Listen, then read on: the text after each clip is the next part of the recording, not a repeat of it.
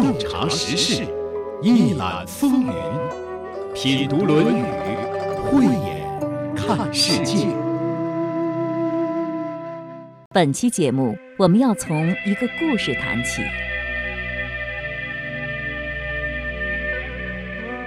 在《大成通志》卷十四《先贤列传》中，就有关于公冶长懂鸟语的故事。说呢，公冶长呢能通鸟语。一日呢，他在家闲坐，因家贫而无吃食，正为食物发愁。忽然呢，有一只乌鸦飞到他的院子树上，叫道：“公冶长，公冶长，南山顶上有只大肥羊，你去背来，你吃肉，我吃肠。”公冶长立即跑到南山上去寻觅，果然见到草丛中。有只被虎咬死的大羊，他将羊呢背回到家中，放在锅里呢就烹调后吃掉了。没想到丢羊的人呢顺着羊的血迹找了过来，在公冶长的家里发现了羊角，于是呢将公冶长告到了鲁军那里。鲁军呢因为证据确凿，就把公冶长关进了监狱。没多长时间呢。那只乌鸦又飞到监牢的窗户上，对公冶长说：“齐国人派出了军队侵袭我国的领土，就在沂水的上游，泽山的旁边。快去告诉鲁军加以防范，不要因为迟疑而贻误了时机。”公冶长听懂了鸟的话之后呢，就赶紧把这个情况呢告诉了看守监狱的狱吏，央求他呢禀告鲁军。鲁军听到后将信将疑。但为了安全起见呢，还是当即带领军队呢去鸟儿所说的地方去查看。没想到，果然齐国的军队马上就要到达此地。鲁军果断地发兵应敌，因为出其不意，所以大获全胜，破坏了齐国军队的偷袭计划。鲁军大喜，回国后呢。就把那个公冶长从监狱中放了出来，并重重地赏赐了他，并想拜他为大夫。公冶长却坚决不受。这就是赵薇老师在今天节目一开始带给大家的故事。关于公冶长懂得鸟语的故事有很多个版本，不知道您熟悉的是哪一个呢？哇我觉得这个故事就更悬了，因为在我的心目当中，鸟它谈论点吃什么呀，或者做个窝呀，就挺好了。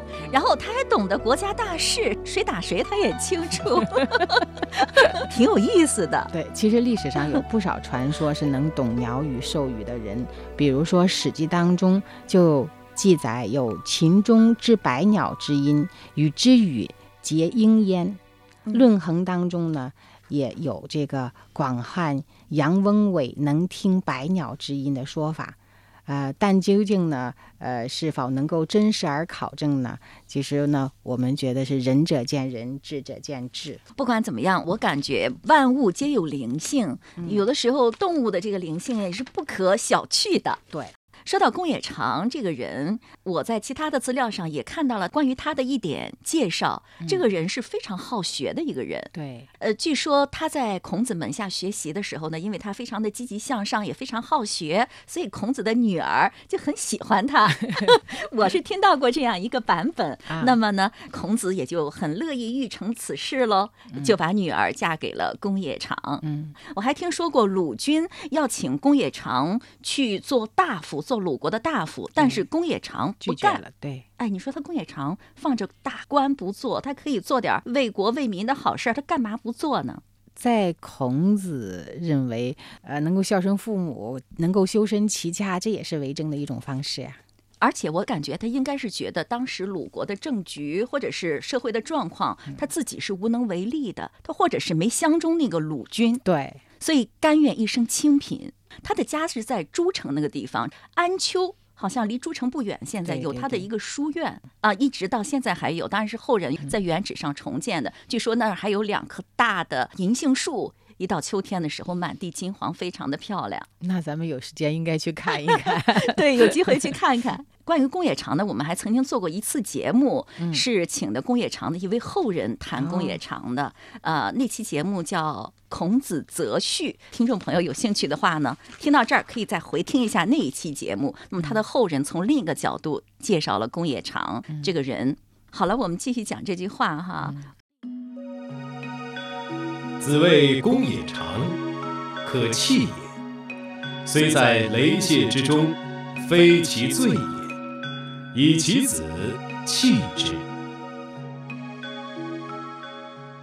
子谓公也长，这个谓就是评价公也长这个人，并不是对公也长说。那评价公也长是怎么评价的呢？公也长这个人啊，可弃也是可以把女儿嫁给他的。虽在雷泄之中，这个雷泄是监狱吗？对，原来是指捆绑犯人的绳索，在这里是指监狱。可弃也，这个弃是嫁给他的意思是吗？对，可以把女儿嫁给他，可以把女儿嫁给他。虽然他被关入了监狱，但不是他的罪过呀。啊，然后呢，就以其子弃之，这个子是指女儿，对他女儿，对。呃，过去这个子就是在古代既指男孩也指女孩，对对对。啊，就把女儿嫁给他了。对，孔子把自己的女儿嫁给他了，就说明孔子对公冶长这个人是非常认可的，是吧？非常认可他的人品。那么由这句话，我们可以。看到什么呢？看到孔子择婿的一个态度吗？孔子的选择和担当。哦，那怎么解释啊？比如说，我们都是为人父母的人，有一天我们去给女儿去找女婿的时候，如果说这个人在监狱里面，呃，做过监狱，那我们会怎么样呢？一般人都会觉得不想把女儿嫁给这样的人，但这时候孔子却选择了把自己的女儿。嫁给他，来认可这个人的人品，这也是他对于道义的一种担当。毕竟在一般人看来，进过监狱是一个污点。对，是的。所以我觉得可以从中看到孔子看人的一个方法，就是说他不仅看表面，不仅看结果，对他去看来龙去脉，看怎么回事儿，看人品。知道这不是他的过错，对，他是清白的，所以说把女儿嫁给他以正其清白。是，呃，我觉得我们应该学习孔子的这种看人的态度，一个是看他品质，再一个看这个事儿是怎么回事儿，是看他的过程。我记得《论语》当中有一句话是“视其所以，观其所由，察其所安，人焉搜哉，人焉搜哉”，就是说看这个人的时候要看他为什么做这件事情，看做这件事情的过程是什么样的，做了之后他的态度又是什么。由此来判断这个人，这样的话呢，这个人就无处掩藏了。对，说到这儿呢，呃，我又想说几句闲话哈。我国自古以来的婚姻历来都是父母之命、媒妁之言。那么自新文化运动以来呢，这一套就给推翻了。呃，既然现在我们谈到孔子择婿，我就呃想把这个话题稍微扩展一下。那作为一位女性，我想您可能对婚姻恋爱有着更多的观察和思考。您有没有比较过这两种婚恋的方式？你会发现。过去的婚姻是以家庭责任呃为基础的，对吧？是婚姻是一份责任。现在的新文化之运动之后呢，我们的婚姻是以爱情、恋爱为基础的。但是你会发现，两种婚姻比较起来，离婚率好像是以这种恋爱为基础的，反而离婚率会更高。确实是这样。谈恋爱嘛，他是头脑也比较发热，是吧？在情绪当中，我要嫁给这个人，他未必能够很客观、很理性的看待我要与之共度整个一生的这个人是到底是什么样的，而且与他本身的阅历啊、经验啊是有关系的。你可以爱这个人，那有一天你可能就不爱这个人了，不爱这人就要分开吗？但是你如果说是以责任为基础的话，我就执子之手，与子偕老。无论是你生病还是出各种问题，我都会承担这个责任。那是一份以责任为基础的责任。那你怎么看爱情与责任的关系呢？过了这个知天命之年，我还是认为，呃，婚姻其实责任更靠谱。找一个踏踏实实过日子的人，情感嘛，它是一个。波动的哈，有爱的时候死去活来，但是呢，你一旦没有这种感觉了，你对这个人没有感觉，你对另外一个人有感觉，难道说你就要跟他分开吗？即便是和这个人分开了，和另一个人在一起，那么这种感觉也会消退的。对，也会消退的。所以说，婚姻应该是一份责任为基础的。那你觉得做父母的应该怎样对待儿女的婚姻呢？你像做儿女的，他长大了未必听大人的呀，那不是父母之命、媒妁之言的时代了，对吧？对，你可以交给他。承担应该有的责任，就是说可以给他一点建议和引导，或者是给他时间让他自己去成长。关键是要给他做出样子来，就像我们的父母爱一个人可以到白首，那一份东西就是其实就是我们效仿的一种榜样。再再苦再难，他都要去承担的。那通过这句话，我们作为普通人可以学到的是什么？孔子的选择，在那么一个状态下，他可以给女儿选择各种各样的女婿，他为什么要把女儿嫁给公冶长？而且公冶长挺穷的，穷是你是指的是呃家贫穷富的穷。对，孔子认为是这个可以是谋道不谋食，对吧？忧道不忧贫。嗯孔子担心的是什么呢？你在不在道，而不在乎你穷不穷。孔子的女儿嫁给他之后，那公冶长就带着他肯定是回老家了，是吧？那对，最后应该是孝顺父母啊，回到 相夫教诸城了 对，相夫教子，应该虽然他没有做官，但一生还是很平安的。，对，是我们就可以看出孔子会选择什么。对，很多进入豪门，你像进入了皇宫的女子，其实她是非常向往那种普通夫妇的柴米油盐的生活。这可以说孔子的这种选择，可以让女儿呢一生平安、健康、幸福、快乐。我记得《红楼梦》当中，贾元春归省的时候见了自己的父母，他就不停的哭，说：“你们把我送到了那样一个地方，不得见，人的地方哎，方，不得见人的地方。”所以，我觉得孔子的择婿的态度确实能够给当今的父母很多的启示。对，让他享受天伦之乐，让他承担起一个女人该承担的责任、道义，这就是很好了。子谓公也长，可弃也。虽在雷界之中，非其罪也。以其子弃之。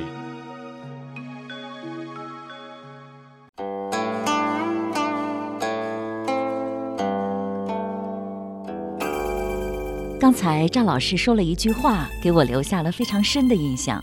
他说：“古人结婚以责任为基础，今人结婚以情感为基础。”我觉得现实情况确实如此。当然，有情感并不意味着不负责任，但是因为着眼点的不同，就让婚姻有了截然不同的根基，也成为今人的婚姻更为动荡的原因之一。孔子不仅为自己女儿的婚事操心，还为自己侄女儿的婚事操心。孔子字仲尼，由这个“仲”字上就可以看出他是老二，上面还有一个同父异母的哥哥叫孟皮，这个“孟”字就代表老大的意思。下面我们就来看一看，孔子要把自己的侄女儿许配的是一个怎样的人呢？子谓南容：“邦有道不废，邦无道免于行路。以其兄之子弃之。”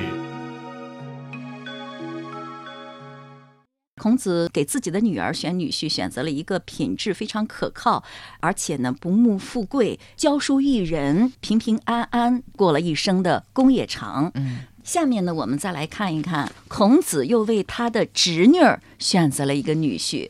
这个女婿呢叫南荣，宫野长是一个比较贫寒的人，南荣就是一个富家子弟了，而且不是一般的富家子弟。南荣是当时三家大夫之一的孟义子的兄弟，这就是一个豪门了，是吧？对，那孔子为什么会选择南荣呢？我们先来了解一下南荣是谁。我们知道孔子挥三都的时候，他就受到了孟义子的干扰，所以挥三都就没有成功。孟义子和南荣都是孔子的学生，他们怎么会成为孔子的学生的呢？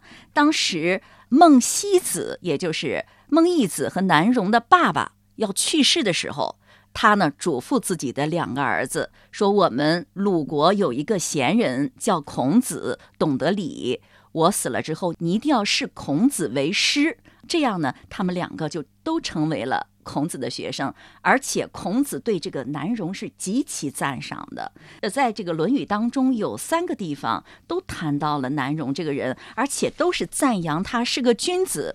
其中有一句是“子曰：君子哉若人，尚德哉若人”，都是说的谁呢？都是说的南荣。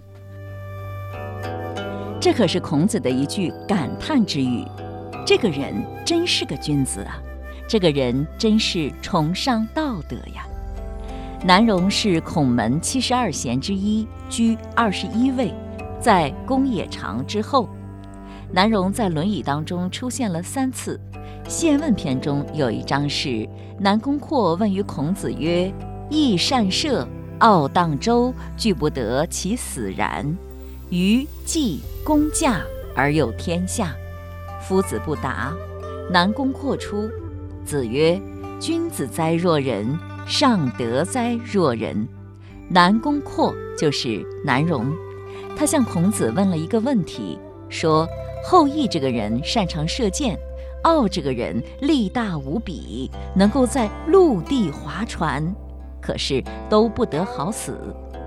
大禹和后稷只是亲自耕种，却得到了天下。”孔子当时也没说什么。南荣出去之后，不禁赞叹道：“君子哉若人！尚德哉若人！”就是说，南宫这个人很有眼光，从他的问话当中就知道，这是一个真正懂得是非取舍的人，非常难得。还有一次呢，是在《先进篇》中的南荣三父白圭，孔子以其兄之子弃之。南荣多次吟诵《白圭》这首诗：“白圭之殿，尚可磨也；斯言之殿，不可为也。”意思是说，白玉上如果有个污点，还可以把它磨掉；但是言语上有污点了，说错话了，一言既出，驷马难追。说出去的话，泼出去的水，就收不回来了。南荣读到这篇诗，连续读了三遍。实际上，这个“三”是代表多的意思，可见南荣对这个诗特别有体会。他在言语上也特别谨慎，这也是让孔子特别欣赏的地方。朱熹在《四书章句集注》当中是这样介绍南荣的：南荣，孔子弟子，居南宫，名涛，又名括，字子荣，谥号敬叔。孟义子之兄也，他认为南荣就是与孔子一起拜访老子的南宫敬叔。我们知道孔子曾经拜访过老子。朱熹认为，孔子第一次赴洛阳的时候，就是和南荣一同前往的。东汉时期著名的大儒郑玄也是这个观点，但是也有人不同意他们的看法。明代王世茂和清代的颜若渠都有考证。指出这分别是不同的两个人。另外，史学家程树德等学者也是这个观点。但无论如何，南荣的姓氏是南宫，是鲁国的贵族，南荣的社会地位是比较高的，高于公冶长。那从这个角度看，不管是过去还是现在，像南荣这样的人物，都是炙手可热的结婚人选。当然，孔子看重的肯定不是他的身份，而是人品才学。那从这一句又能看出南荣在为人处事上的什么特点呢？你看，孔子他把自己的侄女儿嫁给了一个大富之家的孩子，把自己的女儿嫁给了公冶长这样一个贫寒之士，这方面他有自己的考虑吗？孔子不是以贫富来选择人。对，他是以这个人在不在道、得不得道来去衡量，忧道不忧贫。是对他选择这两个人，因为无论是南荣还是这公冶长，他两个人都是品德非常好，尤其是南荣，他是一个得道的人。因为咱们说这个，呃，他欣赏的是禹呀，大禹治水呀。既公驾而有天下，他欣赏的都是古代的圣王，就是能够以道来治天下的人，王道来治天下的人，而不是以霸道，不是靠武力去展现自己的这样的人。有道的话，他就做事儿的话就能够合道，嗯，合道的话，一生就可以平安、幸福、健康、快乐。是。对，那下面我们再来看一看啊，南荣是怎么有道的？呃，这句话呢，又从另一个角度谈了南荣是一个特别有道的人。那么，这个道体现在南荣身上是什么样的呢？我们通过这句话来了解一下。子谓南荣：“邦有道不废，邦无道免于行路。以其兄之子弃之。”前面一章呢是讲孔子嫁自己的女儿，这一章呢是讲孔子呢嫁哥哥的女儿。挑女婿呢肯定要挑好的，咱们先来看看孔子眼中好女婿是什么样的。我们刚才看了孔子看中了公冶长，现在他又看中了南荣。南荣呢，呃，无论是在治世还是乱世，都能够有所作为，而且能够自保的人。这样的人就了不起，而且能给自家的孩子带来平安啊！不用让自家的孩子担惊受怕了。做父母的给自己的儿女找这样的对象，我觉得太明智了。本章呢是孔子对弟子南容的一种称赞，这也符合呢孔子自身处事的原则。面对邦有道或无道的局面呢，可以用之则行，舍之则藏。也就是说，作为一个君子呢，有道则现。无道则隐，在国家政治清明的时候呢，可以出来做事，一施自己的才华；在国家礼崩乐坏的时候呢，还可以呢明哲保身。这是一个人读书明理通达的一种体现。他不会勇猛精进，不顾周边的环境，他会审时度势。对对对，啊，看得非常的清楚。对，而这个南荣正好是这样一个人。对，他是对时位把握的非常清晰的一个人。嗯，我觉得该什么时候干什么，什么时候不干什么。是，我觉得孔子选女婿不仅看他现在怎么样，嗯，而且呢，看得非常的长远。对，看到这个人。能够做事儿，还能够自保，嗯，把女儿嫁给他，太放心了。对，而且尤其是这里哈，嗯，他把南荣和公冶长呢放在一起对比着来看，哦，就体现了孔子一种态度，也是做人的一种深意。你看了吗？这个把自己的女儿嫁给了做过监牢的这个公冶长，把自己的哥哥的女儿嫁给了南荣。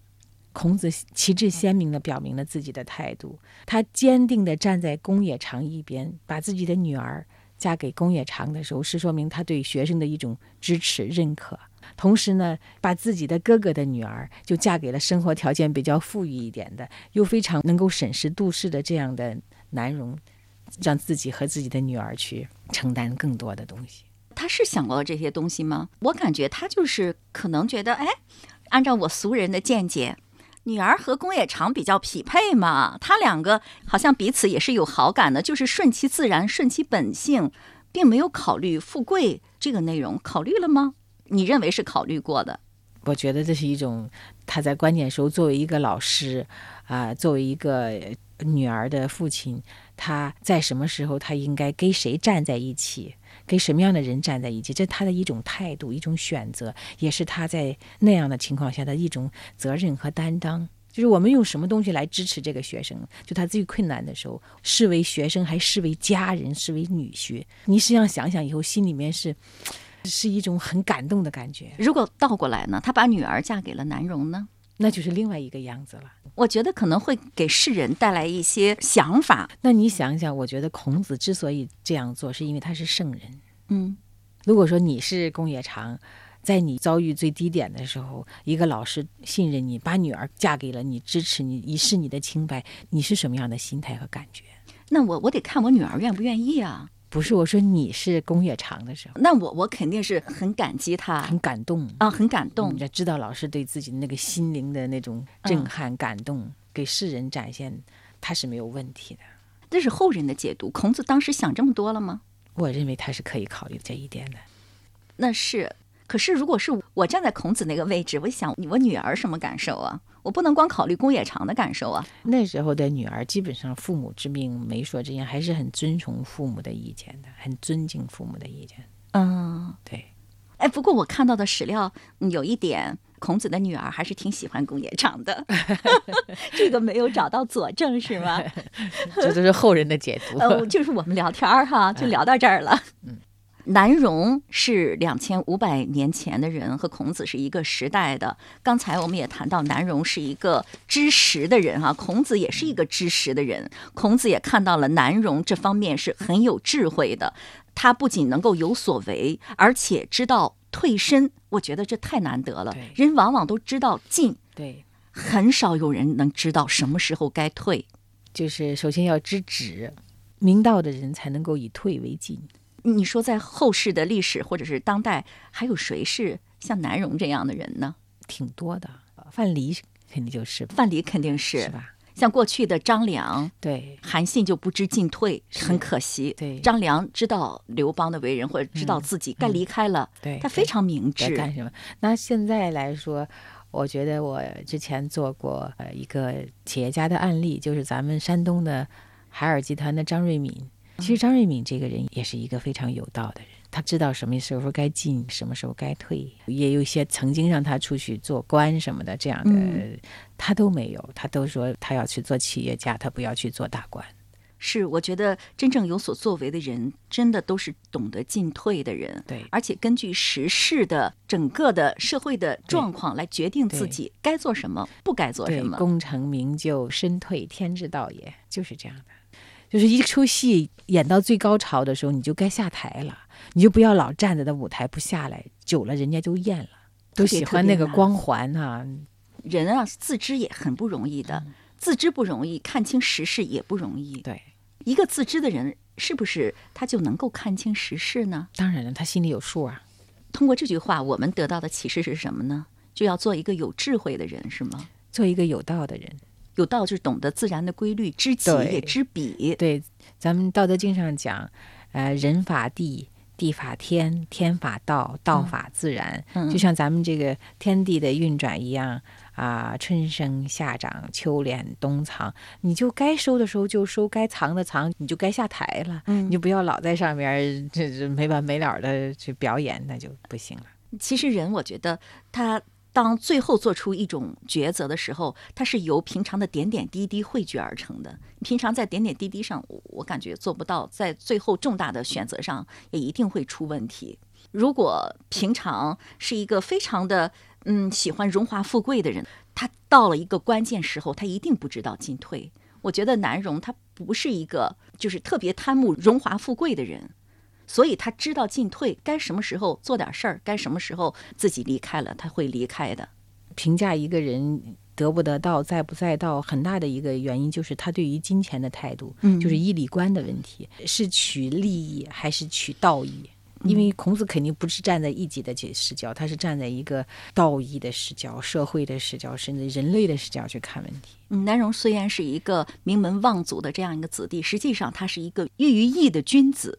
对他是一个懂得进退的，像像老子那样懂得进退的一个人。话说到这里，带给您的感受恐怕就不仅仅是“择婿”二字了吧？不过，我们还是把话题回到择婿上来。俗话说：“男怕入错行，女怕嫁错郎。”其实又何止女怕嫁错郎呢？男也怕娶错妻。古语云：“妻贤，夫祸少呀。”我想，圣明的孔老夫子的选择，不仅是为人父母的人的榜样，也能给正处于婚恋年龄的年轻人带来启示。今天的节目就是这样了。节目嘉宾赵薇，主持人溪水。品读《论语》节目首播每周日二十一点三十分，重播每周六二十一点三十分。品读《论语》已上传齐鲁网、闪电新闻客户端、蜻蜓 FM，欢迎查找收听。